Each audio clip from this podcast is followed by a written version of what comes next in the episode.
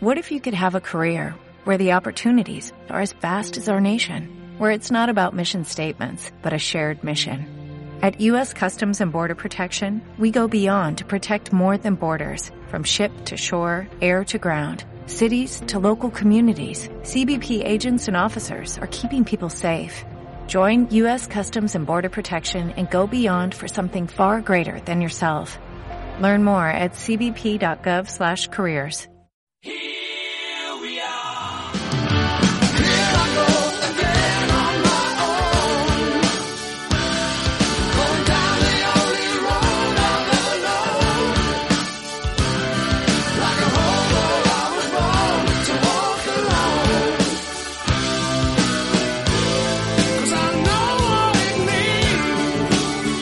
Buenas, yo soy John, él es Rubén, esto es Historiadores Magazine.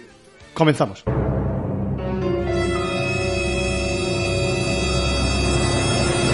Bueno, pues eh, bienvenidos a, Historiados Podcast, que bueno, todos los meses hacemos un noticiario con, bueno, pues como hemos puesto en Twitter, que pues abandonamos por un momento pues las noticias quizás menos interesantes del día, pues, pues podemos, eh, pues no sé, el, tema Ayuso, eh, el tema de Ucrania y nos centramos en lo realmente importante, eh, que son esas piedras, esos muertos, esos grupos interdisciplinares que nos dan la vida y bueno, pues hacemos un noticiario por y para la arqueología y la historia. Eso es. Y vamos, aquí, vamos a hacer que os olvidéis de Génova y del Donbass. ¿eh? Vamos a. Esa palabra Palabras clave hoy, Génova, Donbass y grupo multidisciplinar. Ah, por cierto, me he preparado, off topic, ¿eh? Y bueno, he preparado un pequeño texto sobre mm, bueno, el origen de toda esta guerra que hay en el este de Ucrania, eh, tal, bueno, pues eh, prepara un pequeño texto y irá eh, en el próximo Historiados Magazine, en el que hablemos en la sección de historias, esa que tengamos ahí irá. Para aclarar un poco de qué va el conflicto y para aclarar un poco por qué Putin está tan enfadado con los ucranianos y viceversa y esas cosas. Y entonces vamos a ver un poquito. vamos a poner bien a Putin, ¿no? Vamos a ver un poquito de dónde viene, de dónde viene todo esto y por qué eh, pues porque Vladimir se nos ha ido, se nos ha ido para allá con tanta prisa, ¿eh? a ver qué es lo que pasaba. Eh, pero será en el próximo programa. Y pues, nada, saludamos a Surigorri 6, y a Vascuense. Em, pues nada, buenas noches, bienvenidos, hijos del rock and roll. Cuando sea, empezamos a. Esta referencia es como de hace 40 años. Efectivamente. Bueno, yo camiseta de, hace, de un grupo que empezó hace como 40 años. O sea que Por eso digo, bueno, pues cuando... es lo que hay. Cuando quieras, esta es tu. Venga, vamos, vamos, vamos con la primera noticia, porque es otra de las que, John, ya sabes que me gusta traer siempre. Eh, no hay. De seguimiento. No hay programa de noticias que no traigamos una que cambie la historia de la humanidad y que haga reescribir los libros, ¿no?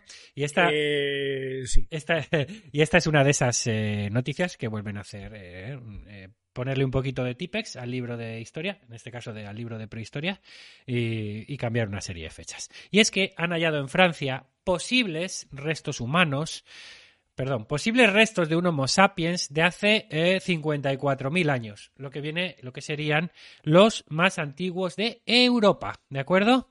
Eh, es una noticia que es eh, hecho collage. También nos decía alguien por Twitter hoy que le gustaban los collages. Bueno, pues esta noticia está hecha de, está sacada de diversas fuentes del blog de Terrae Antiquae, eh, escrita por Guillermo Caso de Los Cobos y también eh, por Francesc Cervera de National Geographic. ¿De acuerdo? Pues saludos a todos. Hay, hay referencias. Solo me, he quedado con Francesc, pero bueno, saludos a Francesc. Hay referencias también en science.org y el Huffington de, Francia, eh, porque la noticia tiene, tiene lugar en Francia. Vamos a ir con la primera diapositiva, porque esto que veis aquí es un, molar. ¿eh? Eso es un queso que se ha quedado un poco pasado. Parece un queso ya que estamos en Francia, ¿no? Un gruyère, efectivamente. Es, un, solo molar roto, encontrado, enterrado dentro de un refugio rocoso, eh, azotado por el viento en el sureste de Francia, podría hacer retroceder y digo podría, luego veremos, podría hacer retroceder la primera evidencia de humanos modernos en Europa en casi 10.000 años, ¿de acuerdo? tampoco. Según un, 10.000 arriba, 10.000 abajo. Según un equipo internacional, eh, este diente y, decenas, de, decenas de herramientas de, piedra de la misma capa sedimentaria pertenecían a un miembro de Homo sapiens, que vivió hace unos 50 y... 4.000. 54.000 años. Eso has dicho antes. Eh, sí, eso es. Ahora no te vas a rebajar. No, para nada. Aquí vemos el mismo diente desde otra perspectiva, ¿de acuerdo? Em, los hallazgos... Ese podría ser que es el ratoncito Pérez, eh, primer ratoncito Pérez Sapiens. Eh, puede ser, eh, puede ser. Bueno, em, repito, hace Va. 54.000 años Sí. sería un sapiens y es una época en la que se pensaba que eh, los neandertales eran los únicos habitantes de Europa. ¿eh? Por eso mm, la importancia de, de este hallazgo. Eh, estos hallazgos también pintan una imagen notable de, de la intimidad de los humanos modernos y sus vecinos neandertales, lo que sugiere que pudieron haber intercambiado la ocupación de una cueva, de una misma cueva, lo vamos a ver, varias veces en tan solo un año. Venían unos y se iban otros, venían unos y se iban otros. Em, Voy a citar, dice, considero que este artículo de investigación es absolutamente fascinante, dice Christine Kruger, que es paleantropóloga dental de la Universidad Loyola de Chicago. Por lo que puedo decir, esta es una evidencia sólida de que los humanos modernos llegaron a Europa antes de lo que se pensaba.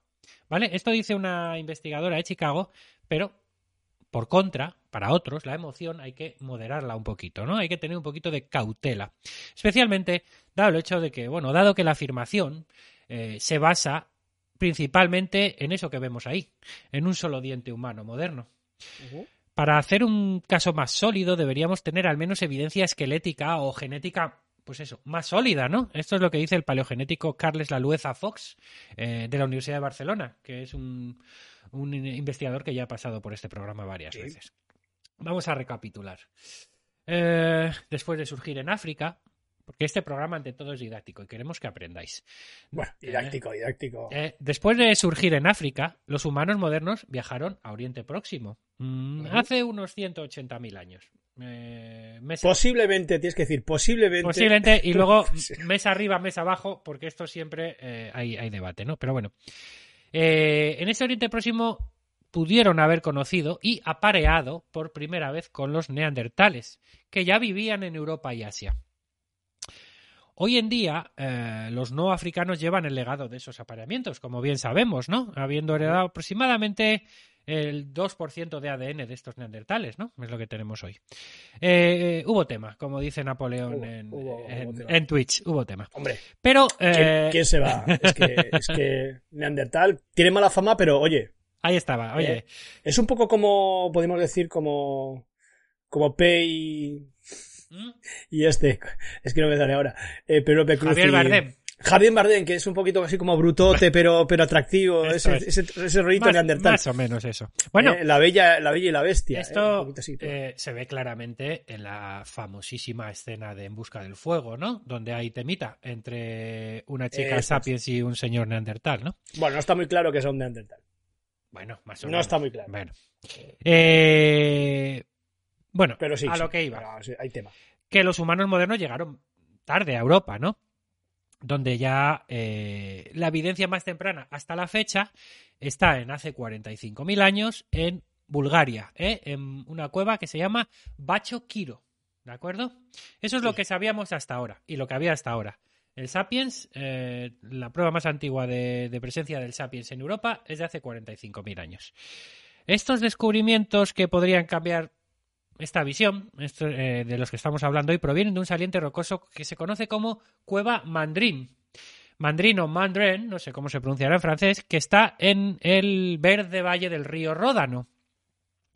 Desde 1990, las excavaciones del, suelo de esta cueva, eh, bueno, pues han descubierto hasta 12 capas sedimentarias eh, depositadas desde hace mm, 80.000 a 35.000 años. O sea que ese es el espectro de fechas que están presentes en esa cueva y que los investigadores están estudiando. ¿no? Eh, una de las capas, en 2006, una de estas capas, la capa E, llamada así por los arqueólogos, la capa E, eh, arrojó un tesoro de puntas de flecha afiladas, bastante precisas, y de huesos de animales. Y luego en 2012 encontraron un molar, un molar parcial, un diente de leche. Eh, comentan que, bueno, que llevan 15 años estudiando esta capa, dice Ludovic Slimak, que es el paleantropólogo de la Universidad de Toulouse, eh, Jean. Eh, fuimos despacio porque es una capa muy rica y hay mucho material pequeñito, dicen. O sea, cepillo de dientes, vamos. Esto 15 es. años, 15 años con la capa. uf, Así es. Slim, dolor de espalda es- y cepillo de dientes. Esto es, y muchos calores. Sí. Slimak añadió que los hallazgos en Mandren sugieren que el río Ródano pudo haber sido un vínculo clave entre la costa mediterránea y Europa continental. Em, dice que estamos ante uno de los corredores migratorios naturales más importantes de todo el mundo antiguo, dice el especialista. Eh, este no fue un campamento de cazadores recolectores a corto plazo, este de, esta zona del Ródano, sino una tentativa de colonización de Europa. Ojo al dato. Mandren es como pues una especie de, Pompeya neandertal, se atreven a, a decir. Recordemos que el río Ródano es verdad que es muy importante en Europa en Francia. eh, y va de, digamos, de, de- de sur a norte, ¿no? Desde el Mediterráneo eh, y entra, entra hasta el centro de Europa, ¿no? Por ahí, por eso hablan de ese corredor migratorio natural, ¿no? Para los que venían desde el Mediterráneo. Eh, Slimak y sus colegas eh, dataron por radiocarbono huesos de animales con marcas de carnicería desde esta capa E hasta hace entre 57.000 y 52.000 años. La datación por luminiscencia de los sedimentos, que determina cuándo los minerales de cuarzo se expusieron por última, por última vez a la luz solar, arrojó el mismo rango de fechas. O sea, es flipante lo de la luminiscencia esta, Sí. porque, porque te deja eso, escoges un cacho de cuarzo y te dice cuándo vio la, la luz solar por última vez. Sí. Vamos a pasar enseguida a la siguiente, a la siguiente diapositiva. ¿eh? Bueno, aquí son, están los arqueólogos eh, enseñando el diente y trabajando en trabajando Ah, muy bien. Y con mascarilla muy actual. se ve muy actual. esto es. ¿Eh? Y los guantes también. El-. Espero que usen gel. El paleoantropólogo Clement Sanoli, eh, que es de la Universidad de, Bur- de- de Burdeos, analizó el molar de la capa E y otros ocho dientes encontrados en otras capas. Aunque el molar estaba roto, conservaba una parte reveladora de su cúspide llamado talónido. El talónido humano moderno da a sus dientes un contorno más cuadrado que en los neandertales. Y ahí está el matiz, y por eso se sabe distinguir eh, un, Si es un si sapiens es un sapiens Neandertal. Vale. Este diente es bastante cuadrado, dice Clement Sanoli, indicando que pertenecía a un joven humano moderno. En contraste, todos los dientes de las capas por encima y por debajo de esta capa E tenían características claramente neandertales. O sea que se encontraron como un sapiens ahí metido entre dos capas de neandertales. Bien, pues lo que viene siendo un trío, ¿no? Las herramientas de piedra de la capa E respaldan la identificación del diente, eh, dice Slimak. O sea que encima les coinciden eh, las herramientas que se encontraron alrededor, como Sí. de, de elaboración de sapiens, ¿no? Eh, son más pequeñas, están hechas con mayor precisión y son más estandarizadas que las herramientas de las capas que tienen dientes de Neandertal, las cuales se asemejan a herramientas musterienses características de los neandertales. O sea que también por, por la talla de las, de las ¿Qué otra cultura? la- ¿Qué otra cultura? la talla de las piezas Mm. también se sabe a qué, a qué pertenecen, ¿no? Vale. Eh, dice Slimak, dice que con las herramientas neandertales, digamos que cada herramienta es una creación. Eh, si miras mil herramientas neandertales, por ejemplo, Todas cada una es completamente diferente. Pero el utillaje realizado por el Homo sapiens es como muy estándar, muy regular, ¿vale? Vale. Entonces, todo el conjunto de herramientas de los Tenían patentes. esto es. Todo el conjunto de, de- de herramientas de, de los humanos modernos forman parte de una tecnología llamada neroniana. Neroniana, Eh, con base a los hallazgos de la cueva Nerón. ¿eh? Eh, tienen, Poco original. tienen hojas y puntas finísimas y, y tiene una complejidad eh, de realizar de la que el, el neandertal era incapaz, ¿verdad? Sin embargo, esta técnica avanzada solo se ha encontrado en excavaciones realizadas en el Líbano, que está a 3.000 kilómetros de, del, del Valle del Ródano, ¿verdad? Sí. Eh, bueno, pilla mal, pilla mal. este, este señor que vemos aquí, el señor Rubio, es, es en la foto es Ludovic Slimak, ¿vale? Posiblemente sea él. Y, Posiblemente. el, y ella es Lauren Metz, ¿vale? Los arqueólogos de atrás, las dos chicas de atrás no sabemos quiénes son. Probablemente eh, do- las do- que- dos las que becarias, son. Probablemente Las que dos becarias. que las, que, hacer la gente. las que- trabajar. las que duro. pasan el, el cepillo de dientes. Bueno, Y eh, No tiene pinta el pantalón ese de haber estado mucho en el suelo. Mira que te digo, el del hombre este. se ha puesto así para... Este está en primer plano y yo no lo veo las rodillas muy sucias, ¿eh? Este se ha puesto así para la foto, macho. Hombre, claro. Y lo querías tú. Esto es. Bueno, que te cambias el Nicky para salir aquí. Afirma Zanoli. Hombre, claro, yo estaba, antes de empezar en directo, estaba con el pijama. Eh, aquí... Con el, pijama. Un día nos tienes que salir en pijama porque ya tiene que ser como más de la familia. Esto, del Twitch perturba mi paz y mi tranquilidad. Me llamas, oye Rubén, venga que hay que conectarse. Digo, vaya, ya hay que, ya hay que vestirse. Vaya, hombre. Bueno, eh, no es solo una ola de humanos modernos que llegan y colonizan toda Europa. Dice que Zanoli que probablemente hubo varios intentos. Dice, lo que hemos encontrado es probablemente uno de esos intentos de colonización, que probablemente hubo otros que aún no han podido verificar.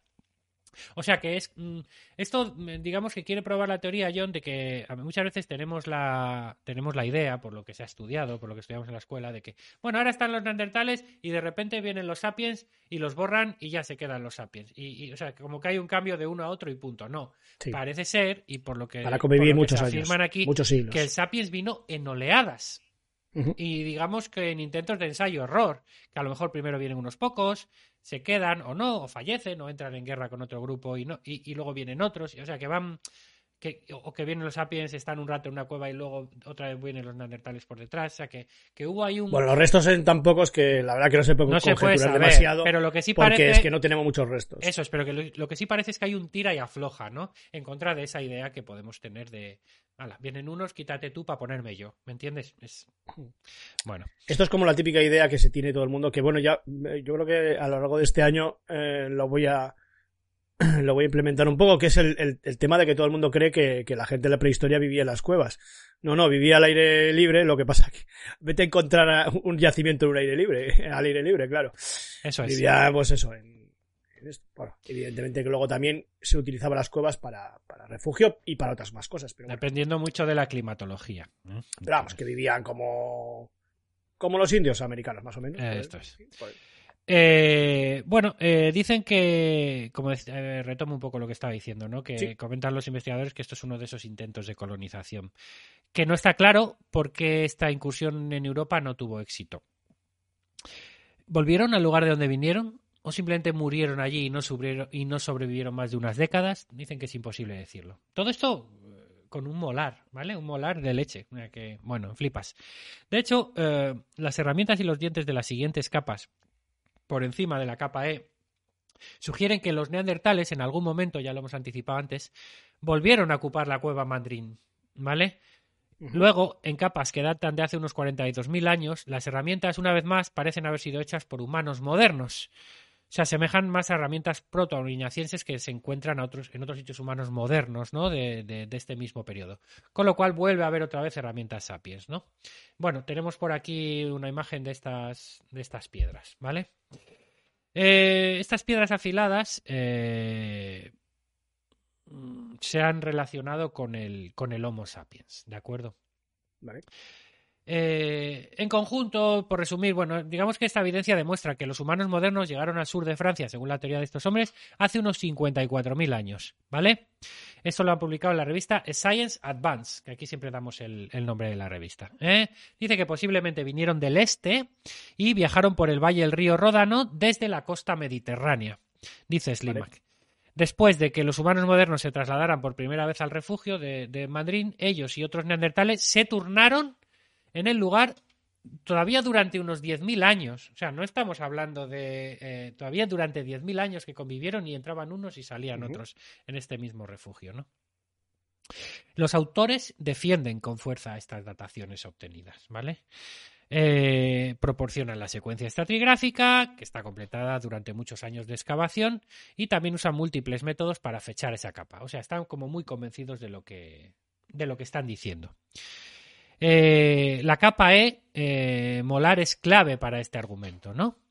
Eh, pero hay otros autores que, como Sara, Sara Bailey, por ejemplo, que es paleantropóloga, de la, paleantropóloga dental, cuidado, esta es experta en dientes de la Universidad de Nueva York, dice que ella no está muy segura de que este molar provenga de un humano moderno. Dice que falta demasiado, que sería genial si fuera cierto, pero que no es tan fácil como parece. Tu dentista también es antropóloga dental. ¿eh? bueno, si, si, los, si, los, si los miembros de nuestra especie realmente hicieron una aparición temprana en la cueva, es posible que hayan tenido un contacto cercano con los neandertales, lo que sugiere una serie de datos intrigante. Delgadas capas de depósitos minerales se forman a lo largo de las paredes de los refugios rocosos, ¿no? Como, como esta cueva en este grote mandrín, registrando el paso de las estaciones húmedas y secas. Un poco como los anillos de los árboles, ¿no? Eh, estas capas de minerales pueden atrapar el hollín de los fuegos, de los, de los hogares, ¿no? De los fuegos de, que arden dentro de estas cuevas, ofreciendo registros microscópicos de, de las fogatas pasadas. O sea, hasta eso se puede estudiar, ¿no? Esta nueva técnica se llama oh, fuliginocronología. Apunta el nombre, John. Fuli. Fuliginocronología. No, lo digo porque. Eh, no, no eh, para, eh, para, el ahorcado. ¿Sabes? Esta palabra para no te la adivinas nunca. Mira, voy a coger, voy a coger el, mira, el de historia de videojuegos y voy a coger el. El cuaderno que nos regaló Historia de Videojuegos, ¿no? La Universidad de Murcia. Vale. Fuli. Bueno, joder, ya no me la acuerdo. Bueno, eh, esta técnica eh, fue descrita por primera vez en 2018 por uno de los coautores del artículo, Segolén Van de que es arqueólogo de la Universidad de Palais-Saclay. Eh, em, pequeños trozos de mineral caen de la pared de la cueva en cada capa excavada, ¿vale? La secuencia de capas de hollín en trozos de pared de la capa E se superpuso con la secuencia en trozos de la capa inmediatamente debajo de ella, que contenía herramientas neandertales. Eso sugiere que solo pasó un breve periodo entre la formación de las capas y por lo tanto entre la salida de los neandertales y la entrada de los humanos modernos, tal vez no más de un año. O sea, estudiando las capas de hollín, ojo cuidado a esto, John, estudiando las capas de hollín que dejan los fuegos que hacían en la cueva, ¿Sí? Eh, pueden saber cuánto tiempo más o menos vino a pasar cada grupo humano dentro de la cueva. No sé si yo creo que con esto nos explicamos mejor, ¿no? Yo sí, lo explicaría así. O sea, tú cuando te vas de fin de semana con los amigos a una casa rural, eh, dependiendo de, cómo dejes ahí el fuego, eh, se nota cuánto chorizo has comido, cuánto chorizo criollo. Pues una cosa así, ¿no? Sí. Ha dejado, dejado restos de, de lo que sería la parrilla. Bueno, eh, así como un poco brusco. comentan los autores que probablemente se conocieron en algún momento, pero no podemos decir con seguridad que se encontraron dentro de la cueva. O sea, que no hicieron una rave o una party, igual iban unos y venían otros, ¿vale? Vale, hay una pregunta. Cuéntanos. Pregunta de examen de Surigorri. Sí. ¿Se sabe si las piedras esas provenían de la zona aledañas a la cueva? O el material de las mismas no tiene relación con las rocas del lugar y fueron traídas e importadas de otros lugares. Es decir, viajaban con cada uno de los grupos ocupantes. Pues el, la verdad es que... Eh, Normalmente las piedras suelen, suelen venir de otros lugares. Estas piedras, supongo que se refiere a estas puntas que tenemos en, en, pantalla. Sí, normalmente son las casas de sílex, entonces depende, no hay sílex en todas las partes, ¿no? Y, eso es. Y a veces los grupos humanos se desplazaban a buscarlas. Desde la prehistoria se conoce que hay, que hay minas de, de este tipo de, de sílex o de obsidiana o, y ya eran muy conocidos y que, y que iban es, es profesor a Sí, este incluso hay, hay, yacimientos solo de sílex, es decir, que eh, eh, encontraban un yacimiento sí. y hay una y, y en ese sitio hay una acumulación de todo tipo de materiales y tal, ¿no? Eh, para este caso en concreto que pregunta Surigorri, eh, el artículo, eh, he consultado tres artículos y ninguno de ellos hace referencia a, de dónde provenían las, a de dónde provenían en este caso las piedras de sílex. Normalmente, normalmente yo diría que, que no, no, no, se utiliza el, a no ser que sea muy cercano a, a una mina, no se utiliza el material alrededor de la cueva, sino que se va ya en este periodo que ya estamos hablando de, de hace 54.000 años, ya hay un conocimiento de miles de años eh, de, de, uso de, de, determinados materiales y entonces, bueno, pues ya se conocen perfectamente. Lo que se utiliza eh, cercano a la cueva es evidentemente los elementos que no han perdurado, que son los vegetales. Uh -huh. ¿eh? Eh, pero eso ya, bueno, claro, eso no tenemos restos. Eh, estas piedras estaban engarzadas siempre en un material vegetal de algún tipo. Uh -huh. ¿eh? Eso es, van engarzadas en, en, maderas, por ejemplo, ¿no? Sí, madera o puede incluso en hueso, uh -huh. que a veces el hueso se deshace o a veces, a veces perdura. Eso no nos ha llegado hasta hoy. Repito que no nos hacen, los investigadores lo que hacen referencia en el artículo es en qué estrato han encontrado, han encontrado estas piedras eh, de cara a, a datarlas y no, no, se han centrado en de dónde provenían.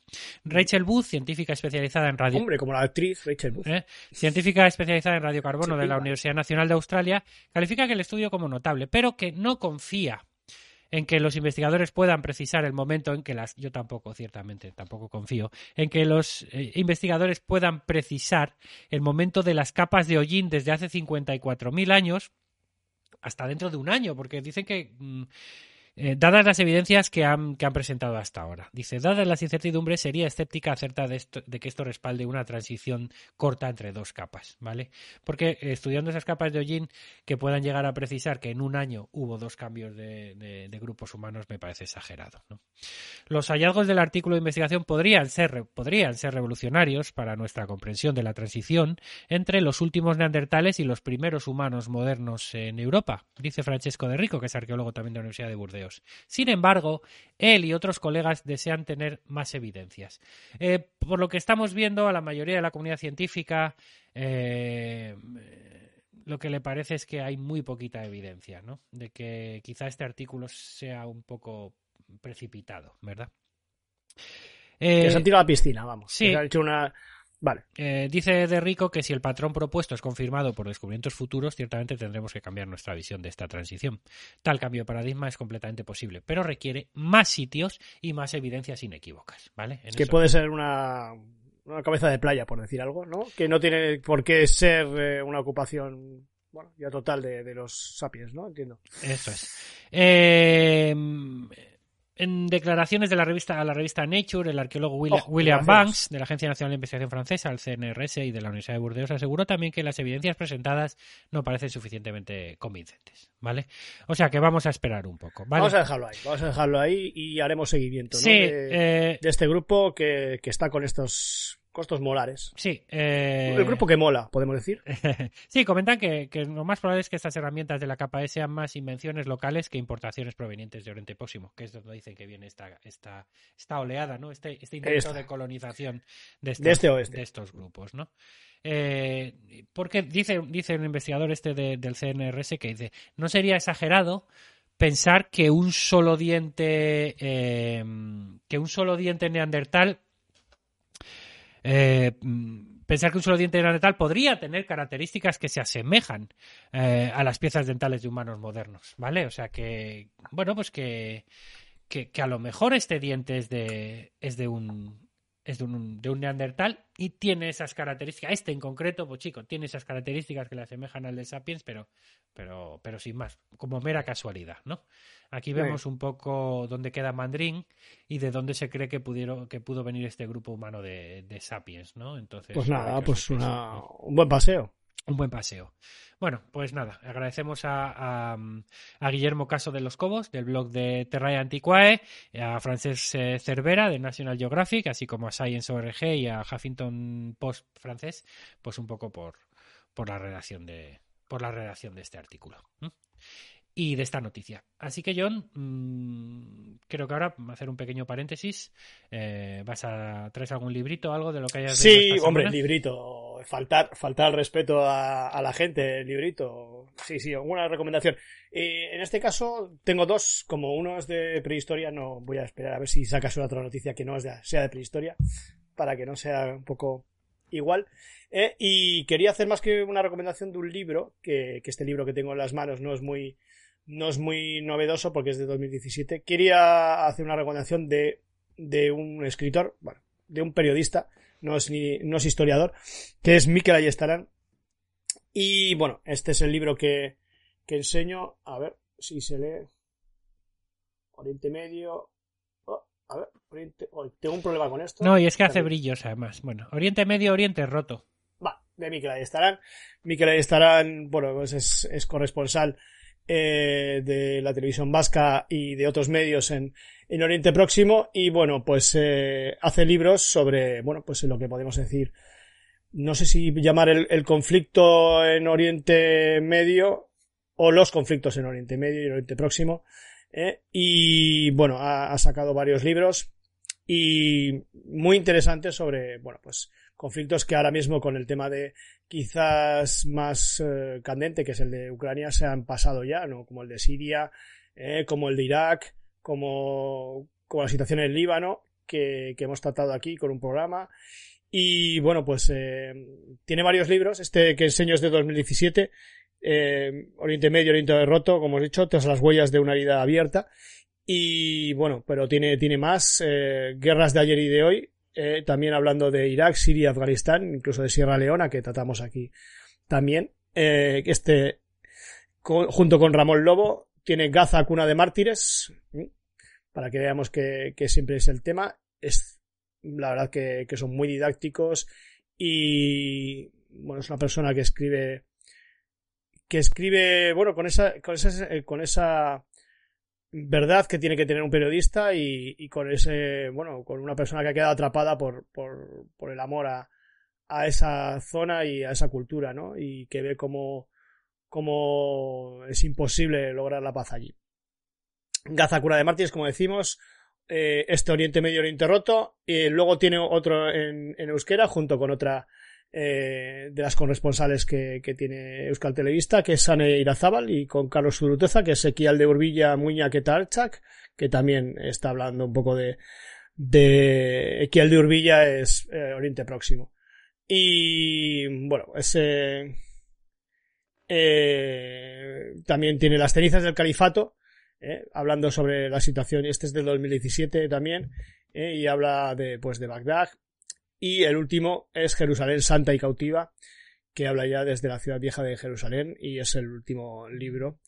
¿eh? Y muy recomendable y bueno, también seguirle en Twitter eh, para, para, información sobre, sobre esta zona. Eh, ¿De, seguirle en Twitter, ¿de qué habla John? Eh, quiero decir, habla de aspectos históricos, de aspectos sociales, de... Bueno, es más, es más de, de, de sí, bueno, eh, por una parte hace eh, describe cómo es la vida en, en, una, en esta en estos países que están en conflicto continuo. ¿eh? Eh, explica cómo la vida sigue y, y bueno en estas zonas. A, a cómo, pesar de los pesares, ¿no? Cómo la gente se va es, adaptando. Y cómo la gente se acostumbra a vivir en estas zonas. Y claro, pues eh, explica también la situación geopolítica eh, para luego enmarcar todo, todo lo que es eh, más el componente social, ¿eh? La, de, de, bueno, pues de Oriente, de Oriente Medio y de Oriente, de Oriente Próximo, ¿no? Uh -huh.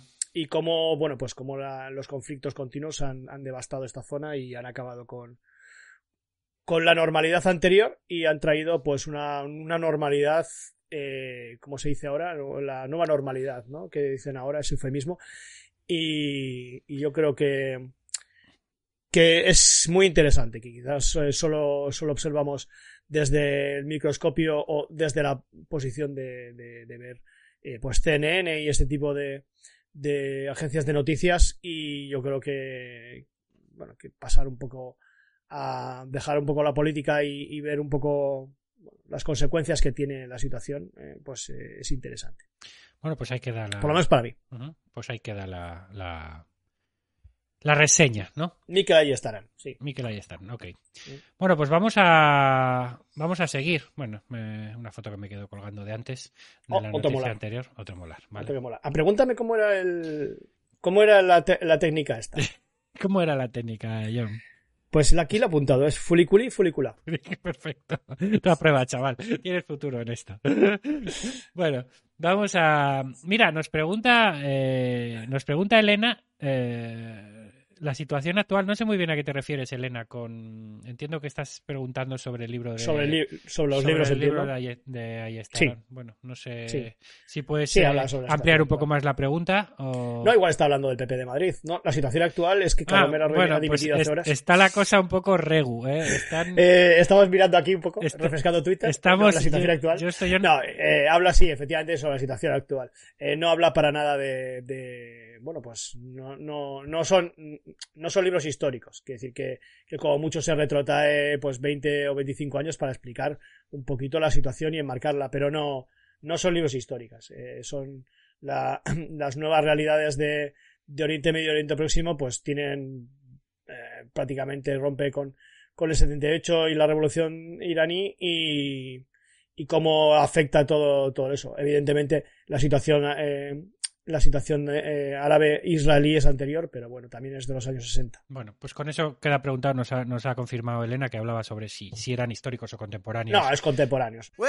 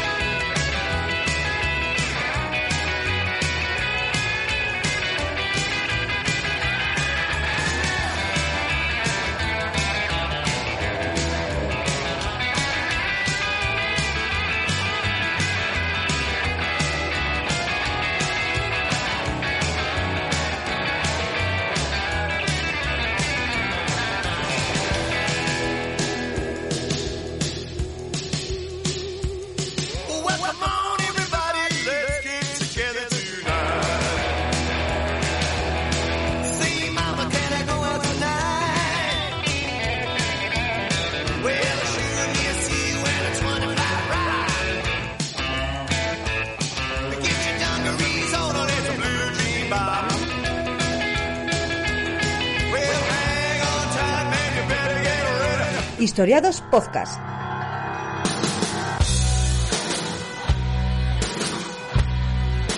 Estamos en Twitter, arroba Radio Historiados. Con número que con letra estaba cogido.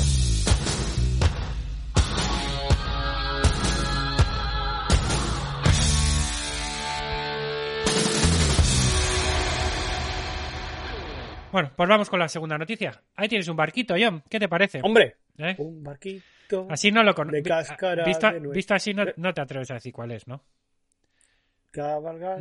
No, no te, no te voy a con poner. Velas de papel. No te- el, de, el de Miliki. No te voy a poner, no te voy a de poner. Miliki. No, no te puedes Hombre. imaginar de quién era ese barco, ¿no? No es, Hombre, no es el de Arturo P. Reverte, ¿eh? mm, a ver, vamos a ver. Esto está en Cuidado, Abu Dhabi. ¿qué vas- Esto es Abu Dhabi. ¿Qué- El Cutie Shark. Cutisar A ver, no, venga. Cutisar no, porque el Cutisar es un velero más finito que este, ¿no? Con más mástiles, ¿eh? A ver. Este. Buah, este velero es del 16. Está la gente, está la gente en el chat también, me parece bien. Están lanzando. Han dicho, hay dos personas que han dicho Cutie Shark, pero no, no es el Cutie Shark, ¿vale? El Cutie Shark a mí solo me viene como, como whisky. Yo, yo de barco no sé. Bueno, es una réplica, ¿vale? Es una réplica del Endeavour, ¿vale? El Endeavour. Ahí es del 10. ¡Ay, mierda! Es del 19. Yo he hecho el 16, no tengo ni idea de barcos. Vale, La bueno. verdad es que aspiro a ser millonario para saber de barcos. El Endeavour. Endeavour. Que ha salido mucho. En Australia salió el Endeavour. El Endeavour. Eh, y es que, y es que eh, acaban de anunciarse Endeavour, famosos en Ac- acción. Acaba de anunciarse el hallazgo de los restos de uno de esos barcos míticos. eh, de esos pocos barcos de los que han pasado la historia y que conocemos por su nombre, ¿no? Que es, que es el Endeavour, que es el, el barco de, de- de James Cook, ¿no? Eh, la noticia también es un collage, lo he sacado de varios sitios. no- eh, nuestro amigo Abel GM de, de National Geographic, que ya ha pasado por aquí más veces. Hola, Abel. Sara Romero de Muy Historia. Ah, A, a ver, a ver qué me traes. Eh, Sara Romero de Muy Historia y Jacinto Antón del País. Eh, Hola, Jacinto. Como veis, eh, desde que tengo. Desde que tengo. La suscripción del país. No, no, no, no, no, no. La, la aplicación de Feedly, eh, que sigo ahí con RSS mogollón de blogs y cosas, ha cambiado, me ha cambiado el mundo para esto de las noticias. Y ahora hemos abierto un poco el espectro de, de- de fuentes de las, de las noticias. eh. Bueno, pues eh, pocas veces se anuncian noticias tan importantes en el mundo de la arqueología submarina como la identificación de los restos de un buque mítico, ¿eh? nada menos que el HMS Endeavour, el barco de la Marina Real Británica que capitaneó el famoso explorador y cartógrafo británico James Cook. Cook. Eh, lo que vemos en la imagen es eh, la réplica del Endeavour que está, bueno, pues en el Museo Marítimo Nacional Australiano en, en Sydney, ¿de acuerdo? Vamos a recordar que el Endeavour fue un barco del siglo XVIII de 30 metros eh, de eslora y 366 toneladas de peso. Tiene una capacidad para 94 personas y con él, Apretadas. Con- 24 personas que sirven bien. sí, con él eh, Cook eh, exploró y describió en el primero de sus famosos viajes eh, numerosos territorios del Pacífico. Hablamos de 1768 a 1771, incluida la llegada mm, a Australia en, mil, en 1770, ¿no? Sí, he dicho yo siglo XIX, pero es 18. El Endeavour figura en la historia de la navegación junto con esos otros barcos, no muchos, Míticos. que podemos de- eh, reconocer por su nombre. Pues el, el Erebus y el Terror, los dos famosos barcos recientemente hallados en Canadá, los que estaban buscando el paso del noroeste y todo eso. No sé, no sé. Se hizo una no serie sé- hace poco también. No sé del barco de qué me habla. La- de- los, de la, de- los de la desgraciada expedición de Franklin, ¿no? En busca del paso del noroeste. Luego está el, el Bounty, del, del famoso motín, ¿no? Está el, El botil de la Bounty. el Cutie Shark, que es otro barco famosísimo que han citado Mm, algunos el de los whisky. escuchantes por aquí. El barco de Chanquete, está la, el dorada, la efectivamente. dorada, el la dorada sí Chanquete. que, sí que es mítico, pero O ahí está. el Victory, ¿no? O el Titanic. Nerja. O el Titanic, ¿no? Eh, y hay algunos barcos. Hombre, la gabarra del Athletic también es un mítico. Eh, eso es, porque, pero- ah, eso- porque no se ve hace, hace décadas. Eso entra. Escúchame, ese entra en la lista que voy a abrir ahora, que es la de los barcos eh, imaginarios. Los barcos que van a... Los barcos imaginarios, como la Hispaniola, el Pequod, el Pequod, que es el barco Moby Dick, o la Perla Negra, ¿no? De, de, de Piratas Hombre, del Caribe. Del pirata del Pues Caribe, ahí sí. entraría también la gabarra del Athletic, ¿no? En esa lista de. En esa lista de, de aviones de, de aviones, ¿no? Bueno, barcos, como si fuera un avión, si de- nos iba a dar. de barcos míticos, ¿no? Bueno, eh, como digo, este barco alcanzaría la, la- la celebridad de la mano de Capitán Cook, ¿no? Eh, y fue para la época, eh, fue como el Enterprise eh, para Star Trek, ¿no? Una cosa, una locura, ¿no? ¿Esa es tu referencia como el, el Enterprise? para Esto Star es, Trek? es- Espera, que que se me ve. Sí, bueno, ¿Esa es la referencia? esa es la referencia. Eh, Vaya, eh, por esas orejas que estabas echando ya notaba que tú Este, este barco principalmente, bueno, al principio no, no, no, no estaba destinado a nada importante, era un simple coller, ¿no? un carbonero, ¿eh? un carbonero de Whitby de- de- de- eh, que se había votado con el nombre de Duque de Pembroke, el Earl of Pembroke, ¿no? Estaba construido según un modelo noruego, tenía poco calado y mucha manga. Eh, con relación, mucha manga con- Eh, como el con- tenía mucha manga. con relación a la eslora, ¿no? No alcanzaba más de siete nudos, pero era un barco sólido, sólido para, para aguantar mares difíciles y ofrecía gran capacidad. Esto lo hacía ideal para alojar al centenar de tripulantes, soldados y científicos, más luego los animales de carga y una cabra incluso lechera, ¿no? Que, que ya habría dado la vuelta al mundo, que se embarcaron como sardinas en él tras adquirirlo la Marina Real Británica en 1768 y rebautizarlo como Endeavour, que significa esfuerzo. ¿m? Junto con los pertrechos y las provisiones para una exploración que duraría dos años y once meses, casi tres años.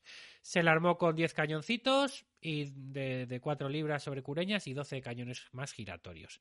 El objetivo, como sabemos, no sé si hablamos de ello ya aquí alguna vez, John, pero aprovecho para refrescarlo, que siempre está bien. El objetivo era originalmente una expedición científica, una expedición científica a Tahití, en la actual Polinesia francesa.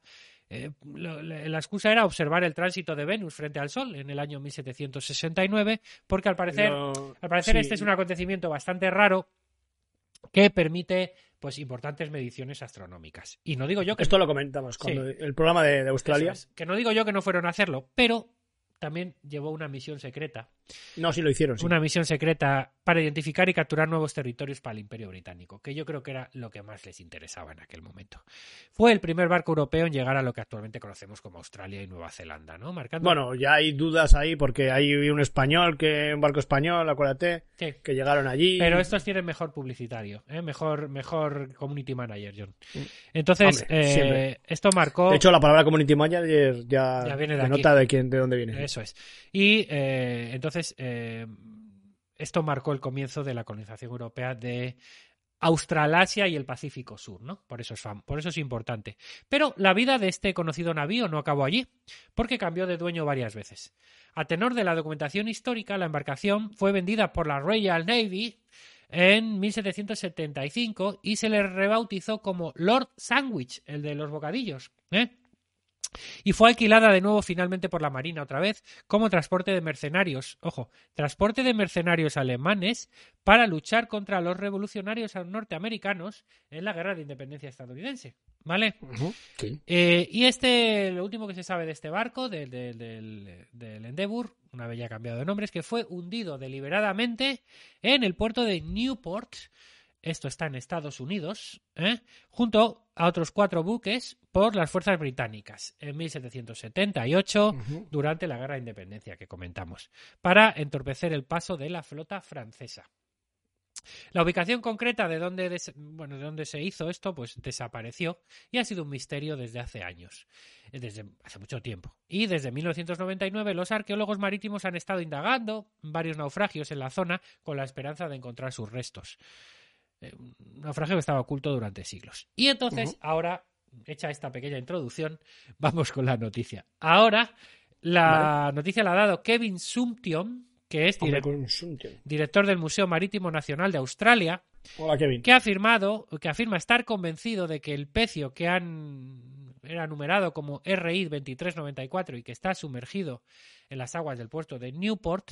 Newport está en Estados Unidos, no sé si lo he comentado, en la zona de Rhode Island, ¿eh? o sea, por, la- Vale. por la zona de Nueva Inglaterra, ¿vale? O sea, costa este, ¿no? Costa este, zona de Nueva Inglaterra, sí. Vale. Eh, y dice Vale, este norte. Kevin Sumption que es sin duda el Endeavour. Eh, Es una noticia que no está exenta de polémica, puesto que el mismo día eh, que, que este hombre del, del Museo Marítimo Nacional Australiano eh, hizo esta noticia, sus, eh, los, sus- bueno, otro grupo que está trabajando con ellos, codo con codo, que es el, el, el Rhode Island Maritime Archaeology Protect, ¿vale? Eh, un grupo de protección de la arqueología marítima de Rhode Island, el RIMAP por sus siglas. Eh, bueno, pues eh, como digo, es socio en los trabajos con, de investigación con este museo australiano, ha considerado que el anuncio es muy prematuro, que aún no se puede afirmar de forma categórica. O sea, que, que, que a lo mejor no lo es, ¿vale? Aquí vemos la foto de un submarinista. puede que sea, puede que no sea. Eso es. Hombre, si encuentra la matrícula. El, el PCRI vale. 23 94 fue localizado en 1999 por un, bueno, como decimos, un equipo conjunto de este museo australiano y del, y del grupo de Rhode Island, ¿no? Del RIMAP. A pesar de que solo se ha conservado alrededor del 15% del navío, su tamaño, los materiales con los que fue construido y los objetos recuperados se corresponden efectivamente, o se cree que corresponden con el Endeavour. El 3 de febrero del año 2022 o sea, ayer mismo, el, el, el ANMN, el, el, Museo Marítimo Nacional Australiano, eh, ha anunciado que este RI 2394 es efectivamente el barco Capitán Cook. Eh, Kevin Sumption dice, basándonos en las pruebas de archivo y arqueológicas, estoy convencidísimo de que es el Endeavour. Vamos a ver las pruebas que aporta, ¿de acuerdo? Vamos a ver, vamos a ver. La evidencia histórica indica que el... Prueba número uno. La evidencia histórica indica que el Endeavour, rebautizado ya como Lord Sandwich, fue hundido justo al norte de la Goat Island, la isla Cabra, en el puerto de Newport, junto con otros cuatro transportes británicos. Vale. Dos, el Lord Sandwich era con mucha diferencia el más grande de los cinco transportes que fueron hundidos en ese área. Vale. Tres, la evidencia arqueológica indica que el pecio RI 2394 es significativamente más grande que cualquiera de los otros naufragios del siglo XVIII que han encontrado en la zona. Muy bien. Vale. Siguiente, ya no sé si es la 4 o la 3 o La 4, la 4, lo tengo apuntado. La longitud del casco superviviente es casi exactamente la misma registrada en los planos del Endeavour. Siguiente. Uh, Los detalles estructurales y la forma de los restos sorpresa. coinciden, los detalles estructurales y la forma de los restos coinciden con los planos históricos del Endeavour. Y luego, hay pistas de diagnóstico específicas, como la construcción de la quilla a lo largo del fondo del pecio, la carpintería utilizada en la proa y la ubicación del mástil mayor y delantero del buque, que son idénticos a los que se muestran en los planos del siglo XVIII que se conservan del Endeavour. Y luego, aparte, las muestras de madera apuntan fuertemen- fuertemente a una embarcación construida en Europa, no en América. Bueno, pues estos son un poco las todas las pruebas que aportan los australianos, ¿vale? Total, que no han encontrado la matrícula y han tirado por las pruebas Bueno, indirectas, lo que, bueno. lo que ven que es el 15% de un barco mm, coincide más o menos con, con lo que podía haber sido Endeavour. Eh, eh, lo que vemos en la imagen es una foto, es un cañón recuperado del Endeavour que está expuesto en el Museo Marítimo de, de Greenwich en el Reino Unido, ¿vale? Vale. Sumption, el australiano, ha declarado que es un momento histórico importantísimo, ya Se que el papel de este barco en la exploración, la astronomía y la ciencia afecta no solo a Australia, sino también a Nueva Zelanda, al Reino Unido y a Estados Unidos. Puesto que el pecio se encuentra demasiado dañado para sacarlo a flote, afirma, eh, no van a intentar sacarlo a flote, ¿eh? sino que se- los esfuerzos se centran en lo que se puede hacer para protegerlo y para preservarlo, ¿vale? Eh, la noticia, sin embargo, y como ya adelantábamos antes, ha sido calificada de prematura eh, y, y impulsada por las emociones australianas, según Hombre. dicen sus socios, los americanos, Ve- los del RIMAP. Vemos dos, dos noticias has traído y, la- y en las dos parece ser que ha habido un poquito de prisita por sacar un poquito. ¿eh? Los de, por buscar el hype, por buscar el clickbait. Sí, los del RIMAP, los, los locales de allí de Newport, dicen que, que no hay datos indiscutibles para probar que el pecio sea este icónico barco, ¿vale? Y que hay muchas preguntas sin respuesta que podían refutar tal identificación. El propio museo afirma que el informe final todavía tiene que ser publicado y sometido al famoso proceso de revisión por pares, el peer review, ¿no? Eh, por el que se deben pasar los trabajos científicos, por los que avanza que, bueno, este trabajo arqueológico todavía continúa y, bueno, en los próximos meses veremos si se publica algo más al respecto, pues lo, lo traeremos aquí, ¿vale? Eh, sin más, una bonita, Bonito barco, bonito barco. una bonita mira. pintura del Endeavour. Mira, esta, una bonita esta bonita, ¿sabes para qué? ¿Para qué? Para el portal de casa. Pues efectivamente, esta es la típica Eh, la esto, típica pintura de, de- de un barco que uno tiene en la entrada de casa ahí. De, Eh, esto es ya- muy bien. Sí, y bueno, esta es una pintura de Samuel Atkins. Ya un poquito amarillenta, De- ¿no? Porque era de... Sí, muy bien, sí. muy bien. Para el recibidor. Eso es, eso es, lo- es lo típico, es lo típico. Sí, sí, sí. Mucha vela, mucha vela. Para el recibidor siempre mucha vela. Sí. Así que este es el. Bueno, pues esta es la segunda noticia que, que he traído hoy. Ah, ¿Qué nos traes, John, para el, el entremés? Esta es la lectura de este mes que he traído. La verdad que es muy, muy breve, eh, pero es muy Pero vas a leer tú, ¿no? Sí, Ah, sí, ah, vale, vale. Yo ya la he leído, Vale, ya la he leído. Mm. A ver. Vamos a ver. Vale. eh, ah, justo le he pillado ahí, que es el que tiene que leer él. Lo tienes. Se dice el el neolítico. neolítico. Lo tienes ya, El- tienes ya cogido el, el truquito, ¿eh? Esto es, el neolítico. ¿eh? Pues nada, esto es un librillo, porque no tiene más allá de. Uy, Es que tengo tan poca luz, 133 páginas. Es que no Es tengo que, mucha luz ¿sabes qué atrás porque no quiero que me vean la. Haces una la- preparación la de- del escenario, digamos, Sí. de tu, tu. Bueno, no sé, el sitio desde donde emites. Y le Eh, habitación de invitados sin invitados. Pones ahí la penumbra y tal. y Está es muy que- bien preparado. Se ve que ahí. Bueno, se ve venga. que ha habido. del- se ve que ha habido Venga, va, que, No, que no, no, que, si te- hay una cama aquí, que es de, Se ve que te las- Joder, que es de Ikea, que es amarilla, es de naranja. Se ve que te lo has currado, que hay una preparación, pero por otro lado, eso impide que veamos y que tú mismo veas la letra de los libros que traes. No, no, si yo lo veo perfectamente. eh, No sé si se me ve bien. Es que la verdad es que con luz pierdo mucho. No, es para que no se vea que, que está aquí la, la cama esta. y Está, la, la ha hecho perfectamente. eh, Quiere decir que. Claro, oscuro muy barroco, efectivamente. Sí, sí, sí. eh, esto es. Bueno, pues eh, vamos al neolítico. Bueno, es un librillo de 130 hojas. eh, pues es de. Está. Bueno, es de la editorial Catarata. Pero bueno, está realizado por el CSIC, Centro Superior de Investigaciones Científicas, dentro de una colección que tiene, ahora sí que voy a pasarlo mal porque los números son pequeños, tiene 127 números, eh, 127 y bueno, pues eh, ¿El qué, lo que son el qué tiene ciento cuál? 100 127 publicaciones de, de este de CSIC, en el que, bueno, pues eh, la colección es eh, no solo de historia, sino de, de todo, de todas las investigaciones que lleva a cabo el CSIC eh, sobre física, sobre, mm, bueno, pues eh, eh, nanotecnología, por ejemplo, el lado oscuro del universo, eh, cómo se comunican las neuronas, bueno, de todo tipo. Y para ponerlo, pues un poquito, esto sí que es didáctico, ¿no? El todo, es un poquito un resumen, eh, ponerlo sencillo, eh, de las últimas investigaciones y que se tienen sobre, sobre estos temas. Eh, pues bueno, si quieres puedo, puedo seguir diciendo temas. Eh, la tabla periódica de los elementos químicos, eh, que esto va variado. La tabla química desde que tú fuiste de- al colegio y estudiaste química, eh, que solo había uno que era H, ya en- ha crecido bastante.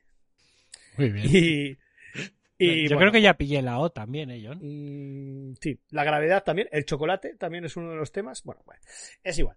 Eh, vale, pues eh, esto de. Y bueno, lo que viene es eso, a 120. Vamos a, vamos a decir los autores que son eh, Juan Francisco, Juan, Juan Cuando, F. cuando enseñes el libro a cámara Sí, y lo muevas, Sí. lo que tu cerebro te diga, donde tu cerebro te diga que tienes que moverlo, pues muévelo al otro lado. vale, me pides demasiado. Eh, Juan F. Gibaja, eh, cien- científico titular del Instituto Milá y, Fontanals del CSIC.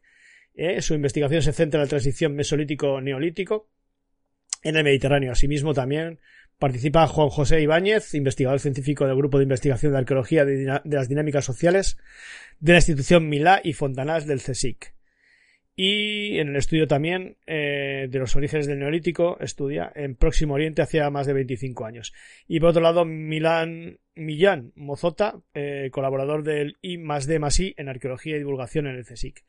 Y bueno, los tres tenían, o por lo menos dos, tenían eh, unas, unos yacimientos, eh, trabajaban unos yacimientos en, en, en la zona de Siria, que ahora, bueno, evidentemente están abandonados, y que, y bueno, a lo largo de estas ciento y pico hojas, 130, pues nada, pues de forma sencilla, pues lo que vienen a hacer es un resumen de las últimas investigaciones que, sobre el neolítico, que bueno, que quizás no sepas, eh, pero está, está muy en boga. Está por el tema de, de, de Sapiens, ¿eh? del tema de Harari y todo esto, pues bueno, pues eh, uno de los temas principales es cómo, cómo se llega al neolítico, ¿no? ¿Cuál es el, cuál es el sistema por el que se lleva al, neolítico, ¿no?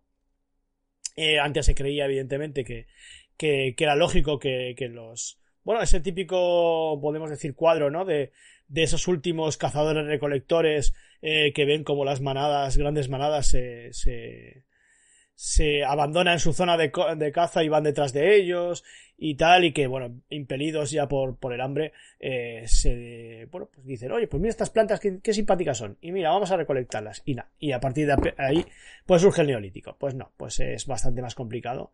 De hecho, no sabemos cuál es la razón por la que se llega a, bueno, a, a, esto del neolítico. Hicimos un programa sobre el mesolítico, que es que, bueno, pues que, que, es quizás la hermana pequeña de, de la prehistoria, ¿no? ¿Eh? Paleolítico bien, ¿eh? Paleolítico ok, ¿eh? Diez puntitos, ¿eh? Neolítico, bueno, es así como, bueno, tal. Mesolítico cero. Mesolítico es nada, cero. Eh, pero el neolítico, bueno, pues, a prueba, podemos decir que a prueba porque la gente ya, pues, bueno, pues esto de Ur y Uruk y todas estas cosas, pues le empieza a molar. Eh, pero bueno. Eh... Sale mogollón en los crucigramas, ¿sabes? Sí, sí, sí. Pero del, del, mesolítico no sale nada en los crucigramas. Del mesolítico nada, nada, nada, nada. Porque son concheros, ¿eh? No cancheros, como, son, como dirían los, como dirían los argentinos, sean concheros, ¿eh? Y, ¿eh?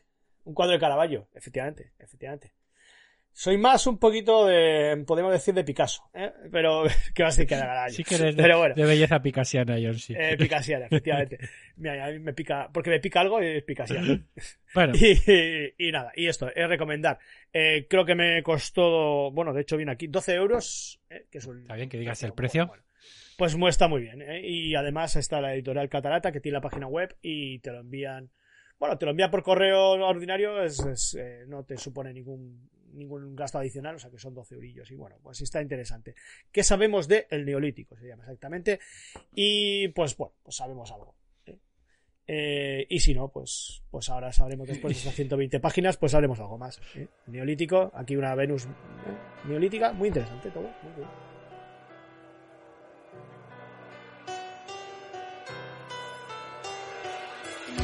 Un susurro que recorre la me llega el recuerdo de ti, una luz que se quiebra en la oscuridad, gemido que rompe el silencio, como al aire te quiero para respirar, sin tus ojos mi cielo no brilla, un deseo se apaga buscándote amor, una piedra me abandona sin vida, no puedo dejar de quiero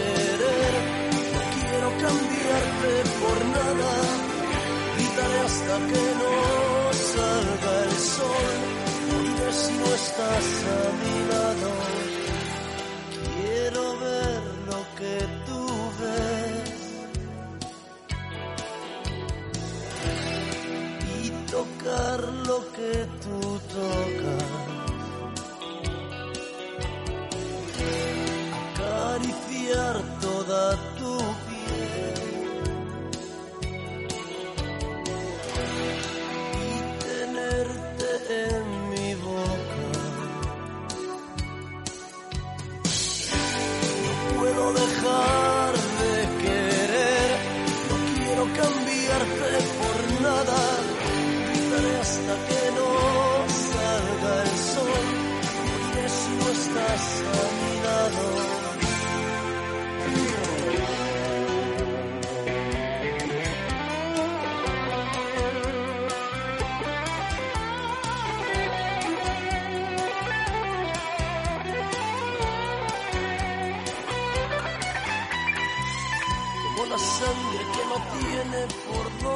Así se queda mi vida sin ti.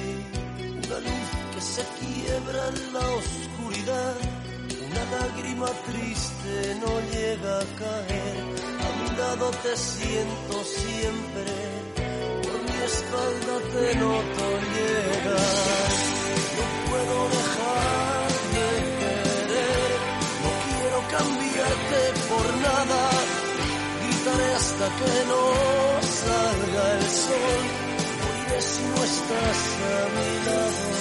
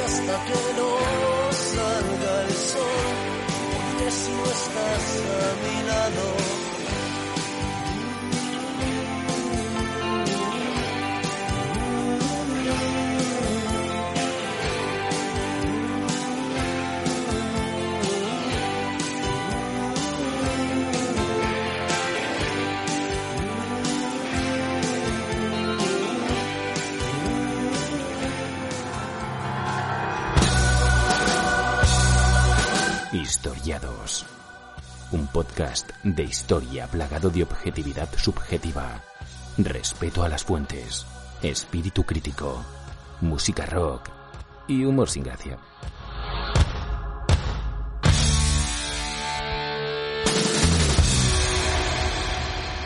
Vamos a pasar a la siguiente noticia y vamos a acabar ya el programa de hoy. Ana Frank. Hombre, hombre, es eh, inconfundible, eh, que, no me ven- Inconfundible. que no me venía la palabra. Para su desgracia, Eh, inconfundible. para- sí. Eh, bueno, pues sí, porque eh, por fin, por fin, hay una investigación policial que concluye que esa, quién, quién fue el, el chivato, vamos a decir así, la mala persona, que desveló el escondite de la familia Frank a los nazis para salvar la suya, ¿vale?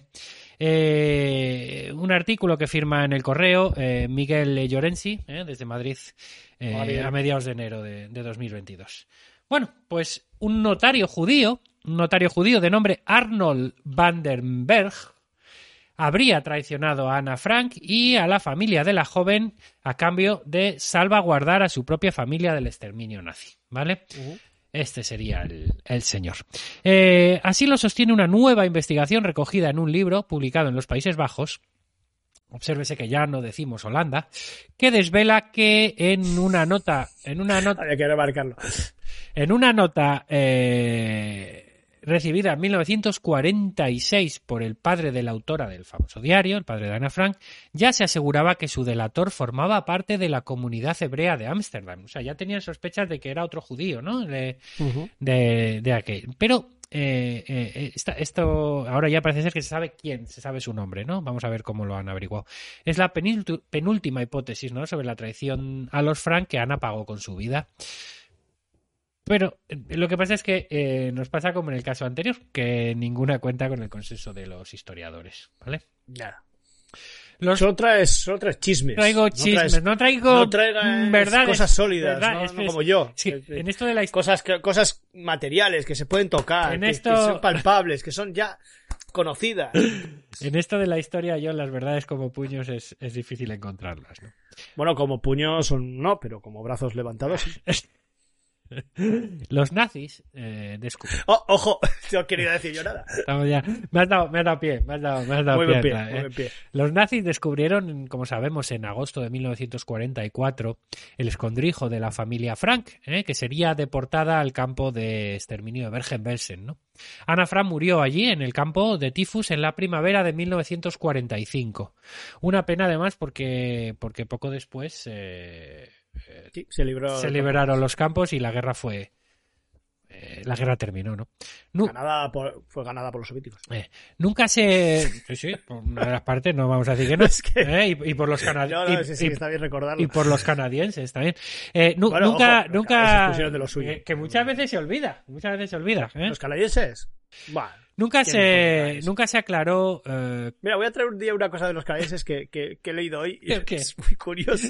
yo creo que. No sé si hemos hablado de alguna vez de canadienses. Bueno, hemos hablado de inuits y alguna cosa así. Quizás sí, Sí, que. sí, sí, no, no. sí que hayamos es que- comentado algo Es de que lo he leído yo en un libro hoy que va, va a llamar mucha atención y he sacado ya una noticia. De- bueno, vienes- un, un- un tema a, a- a raíz de esto. De verdad, lo espero ansioso. Casi un ranking. Lo- Podemos hacer un ranking. Venga, un ranking. Lo espero, lo espero ansioso, John. No, sí que hablamos cuando la, cuando la guerra es franco-india, sí que hablamos de, lo, de Canadá, por lo menos de parte de Canadá. Eh, esto es. Pero bueno. Sí, sí. Bueno, que sigo, que me, que me, que me disperso. Decía que, que, que nunca se aclaró cómo los ocupantes alemanes eh, dieron con el refugio de, de la familia Frank, ¿no? Y es lo que desvela ahora un equipo formado por una veintena de... Es un equipo multidisciplinar, como verás, John, porque está formado... Está, son los que te gustan a ti. Porque es- Por supuesto. está formado por una veintena de historiadores, criminólogos Ojo. y exagentes del FBI Vaya. buen- que- buen- trabajaron con dice la noticia, una montaña de papeles durante seis años utilizando técnicas de investigación policiales. ¿Qué os parece? ¿Cómo se os queda el cuerpo? Bueno, pues el, A mí igual. el equipo, encabezado por Peter Van Twisk, eh, concluye que los Frank fueron traicionados por un conocido notario judío, Arnold Vandenberg, que buscaba salvar a los suyos desvelando el escondite de la autora del famoso Universal Diario, junto con sus padres, su hermana y otras cuatro personas que habían estado ahí entre julio del 42, como sabemos, y agosto del 44, eh, un par de años, en el anexo secreto del número 263 de la calle Prissengrach en el corazón de de Ámsterdam, ¿verdad? Esto es la, la parte conocida, ¿no? La, eh, la- el libro que han sacado se llama La traición a Ana Frank. Eh, con todo, parece que no aprueba pruebas concluyentes de su tesis. Eh, que el nombre del supuesto delator de los Frank apareció en una nota anónima remitida después de la guerra eh, al padre de la niña, a Otto Frank, eh, que era el único miembro que, como sabemos, sobrevivió al holocausto. ¿Vale? Se desconoce quién redactó esta nota, por eso eh, con todo con, toda, con, mucho criterio la hemos llamado anónima. El original no ha aparecido, aunque los investigadores sí hallaron una copia mecanografiada por el propio Otto Frank, el padre de Ana, entre los papeles, eh, fíjate, entre los papeles del hijo del policía que siguió el rastro de esa información y que contó a Otto Frank que los datos de su escondite fueron comunicados al, al Judische Auswanderung, que esto debe ser el comité alemán contra los judíos, A ver, a ver, ¿cómo es? ¿Cómo es? Judische Auswanderung, Vale, hemos entendido. J- Vale. J. J. Dicen judíos, vale. vale. por, por, por Vandenberg, ¿no? que vivía entonces cerca del parque Bolden Park en Ámsterdam. El Parque Bolden. Sí. Bolden Park. Eh, también este, este, este hijo de policía, bueno, también comunicó que em, comunicó a, a Otto Frank que el siniestro, este siniestro departamento, el, el Judische Auswanderung, que era el encargado de deportar a los campos de, de exterminio de Alemania y Polonia, eh, tenían una lista completa de direcciones proporcionadas por él, por el judío. O sea que este señor eh, incriminó a mucha más gente, no solo a la familia Frank. sí. ¿Mm? Esta información ya se barajó O sea, que era un chivato, podemos decir, ¿no? Sí, eh, infiltrado, chivato, sí, bueno. bueno. pues oye, para salvar tu culo, pues denuncias a lo que haga falta. Bueno, no, no, no estoy haciendo aquí juicios de valor. Quiero decir que Sí, solo estoy, bueno, igual chivato tiene un poquito de sí, es Bueno, un poco peyorativo, lo he dicho yo, peyorativo, primero pero que bueno, lo he ya se entiende más, ¿no? Entiende, porque eh, sin conocer a nadie, Ana Frank nos cae mucho mejor que este hombre. Entonces, por eso yo creo que hacemos juicios de valor. ¿no? La información ya se barajó tras la guerra, pero no se ratificó al, considerar la policía que la integridad de Vandenberg, de este hombre, estaba fuera de toda duda y que se acusó sin motivo al notario, que fue arrestado en 1943 por las fuerzas de ocupación germanas.